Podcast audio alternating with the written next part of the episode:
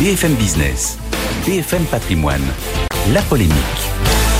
Bonjour Nicolas. Bonjour. Alors pour le coup, c'est un sujet polémique, le service minimum. Est-ce que c'est un frein au droit de grève?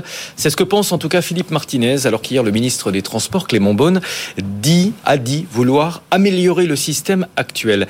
Quelle est la, la réalité du débat autour du service minimum? Alors la première réponse, non, la loi de 2007, car elle date de 2007, n'a jamais empêché personne de faire grève. Et deuxième élément, non, cette loi de 2007 n'a jamais assuré qu'on aurait un minimum de transport aux heures de pointe les jours de grève.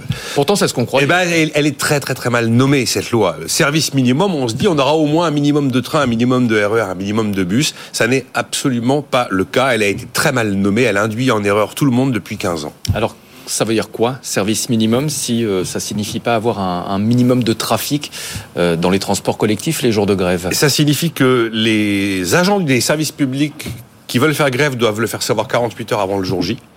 Et que avec cette information, l'opérateur de transport, par exemple la SNCF, compte sur ses effectifs de grévistes, ses effectifs non grévistes, et au regard des forces dont elle dispose, elle est en capacité de dire le jour de la grève quel est le service minimum qu'elle peut garantir en fonction du nombre de gens qui ne font pas grève, je suis capable de vous garantir ce service-là.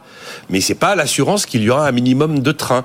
Et si vous avez 100% d'argent gréviste, eh ben le service minimum, il est égal à zéro parce qu'on ne peut faire rouler aucun train. On l'a vu, la preuve, le 19 janvier, il y avait des lignes de métro totalement fermées toute la journée. Et donc voilà, cette loi du service minimum, elle permet simplement aux entreprises de transport de permettre de garantir quelque chose en fonction du nombre de gens qui ne font pas grève. Mais on l'a très très mal nommé encore une fois, ce qui fait qu'elle a inscrit dans la tête des gens que c'était un minimum de, trafic assuré, ce qui n'est donc pas le cas. Mais qu'est-ce que souhaite faire le gouvernement pour la modifier? Alors Clément Beaune nous dit euh, qu'une solution serait peut-être de- d'exiger que le préavis de grève des agents grévistes ne soit pas 48 heures avant, mais 3 jours ou 4 jours avant. Pour l'instant, rien n'a été décidé. Emmanuel Macron, avant Noël, où on a eu cette grève là au, au moment des fêtes, a dit demander à Elisabeth Borne de réfléchir à la mise en place d'un système qui permette d'assurer la continuité des services publics en toutes circonstances. Ça veut dire quoi Réquisition? Ah ben, il n'y a pas d'outils qui ont été donnés, mais assurer la continuité des services publics en toutes circonstances, là, ça ressemble plus à la façon dont on a compris le terme service minimum il y a maintenant une quinzaine d'années. Je rappelle que la notion de continuité de service public, elle est inscrite dans la Constitution. Est-ce qu'il faut une nouvelle loi? Il faudrait une nouvelle loi, mais il n'y aura pas de nouvelle loi en ce moment. Celui qui fait une loi pour modifier les services minimums est immédiatement accusé euh, d'entacher le droit de grève et le climat est un peu tendu, on va dire en ce moment, donc il n'y aura pas de loi, c'est à peu près évident. Pourtant, une amélioration du service minimum, comme les gens l'ont compris, à juste titre, elle est plébiscitée par l'opinion. Ils sont majoritaires contre la réforme des retraites, mais il y avait un sondage de Doxa euh, au mois de novembre qui disait que 3 Français sur 4 étaient favorables à l'idée que dans les transports, y ait par exemple des réquisitions pour assurer cette fois-ci, au sens tel qu'on l'a compris euh, autrefois, un minimum de services aux heures de pointe. Et qu'est-ce qui serait envisageable pour faire évoluer le, le service minimum sans toucher au droit de grève? Alors, on a bien compris. Aujourd'hui, euh, compte tenu de l'ambiance super détendue, rien. Après, il y a la solution Europe du Nord. En Europe du Nord, il est clairement dit qu'une grève ne peut se faire que contre son entreprise.